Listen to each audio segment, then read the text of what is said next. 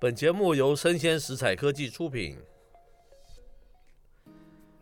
欢迎收听数位趋势酱子读，我是科技大叔李学文。今天科技大叔下的标题叫做“把抖音当成是搜寻引擎，正在颠覆 Google 的霸权吗？”科技大叔挑选了一篇新闻，是来自于网络媒体爱范儿，他自己的原标题叫做。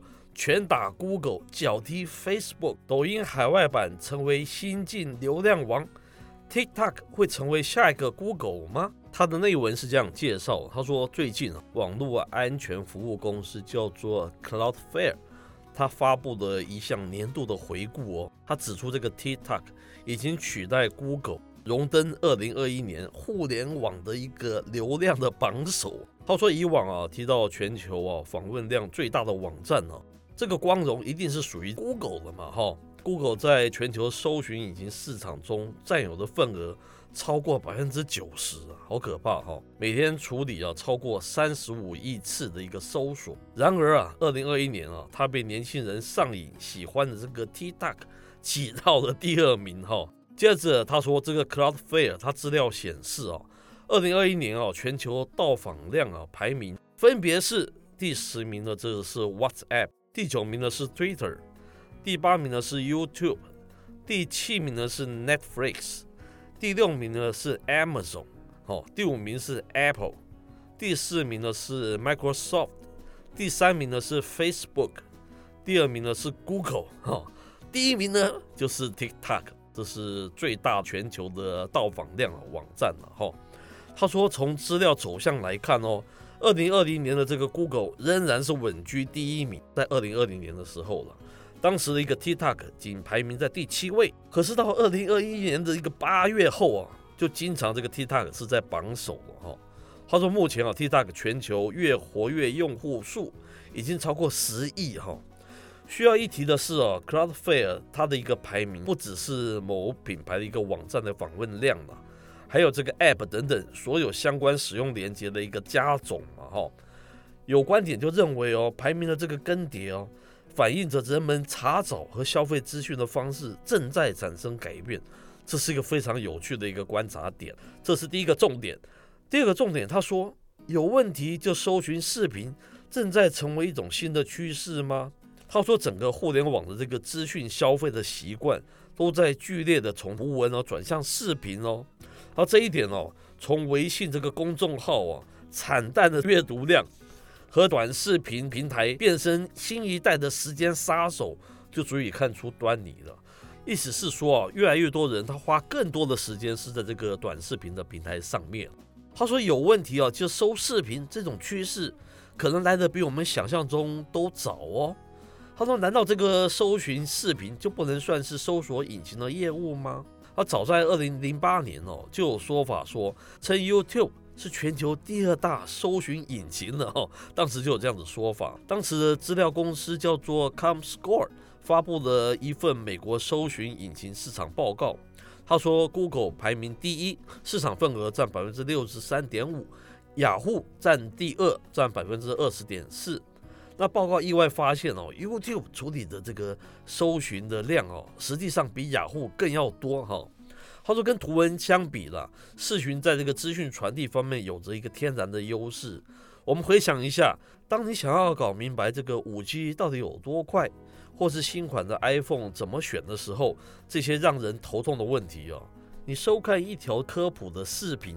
难道不比自己苦苦钻研这个查验文字资料更好理解吗？他一直说，你看视频比那个文字更好理解嘛。哈，可是第三个重点，他提到搜寻视频哦，目前存在的一个问题叫做各种 App 带来的一个孤岛化。他说，你利用 Google 搜索结果页里面有这个 YouTube，但是你很难搜到 TikTok 跟 Instagram 的一个短视频，因为不同家的一个厂商的东西嘛。哦。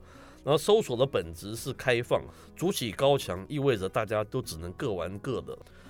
他最后讲啊，目前全球份额第一仍是讲 Google。我们刚刚讲说是一个网站的到访量，它是最 t i t 最多，但是搜寻这个部分还是第一名，仍然是 Google 哈。中国国内的份额第一名还是百度，但是其他搜寻引擎哦都在活蹦乱跳啊。那么搜索的孤岛有可能被打破吗？现在还不晓得哈。最后一个他提到的重点是，就算你手握视频啊，也不代表就能做好搜寻引擎了哈。他说，去年的八月，The Verge 在美国啊，针对科技品牌进行了一次信任的调查，发现百分之九十的受访者对 Google 还是持有正面的评价，而 TikTok 只有百分之五十四了哈。另外，百分之三十一的受访者认为 TikTok 对社会产生负面的影响，而这个问题啊，放到 Google 上面啊，它的负面影响只有百分之六。最后，科技大叔简单总结一下哈，就搜寻引擎这个业务来讲，Google 当然还是遥遥领先了。他只是说这个 TikTok 它的一个网站到访量已经超过了 Google，但网站到访量并不等同于这个搜寻引擎。但是它却是一个非常有趣的观点，就是这个视频搜寻未来会不会超过这个文字搜寻？这是大家值得去参考的一个观点嘛，对不对？最后，科技大叔有几个重点想说了。第一个，Google 好用吗？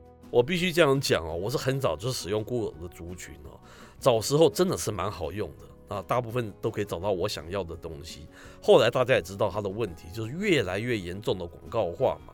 通常你收到的资料最前面就是人家花最多钱去买到的，它未必是你想要的那个答案，对不对？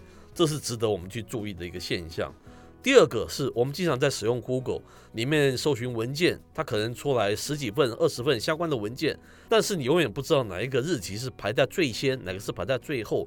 如果它的一个文件上面没有标注任何的一些日期资料的话，我觉得这是它长久以来一直的问题。我不晓得它为什么没有办法去解决了。第三个大叔讲说的是，网络永远都是在变化，它不是坏事哈，因为霸权做久了，就离它的初心就会越来越远哦。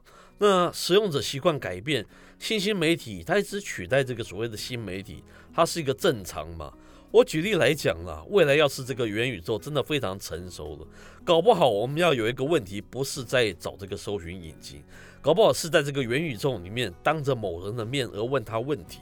问他的一个 avatar 是不是会变得是这样子？是不是很有趣？永远是在改变中哈。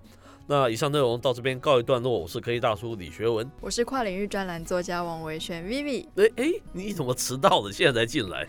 啊，你知道就是是开玩笑，来得迟不如来得巧。是是是。那我们之前有宣传过我们专栏的课程，目前的报名人数非常的踊跃哦，是已经即将要额满了，好像就差几个名额嘛。对对对，对对，所以有兴趣的朋友们呢，可以参考我们的单集简介。那我们其实不只是上一些我们专业知识的课程了，是也是算是我们职场中非常实用的技能。是不瞒各位说，今天有去参加一些研讨会的时候，他们都觉得我说话非常有逻辑。那我就把这。一切都归功于文章给我的磨练与砥砺。专栏嘛，对不对？没错。那我们除了上课之外呢，还还是会顺便举办一个科技大叔的见面会，这样子。那到时候也欢迎粉丝来献花。是。好，那到这边真的是告一段落了哈。是。那我们下回见喽。拜拜。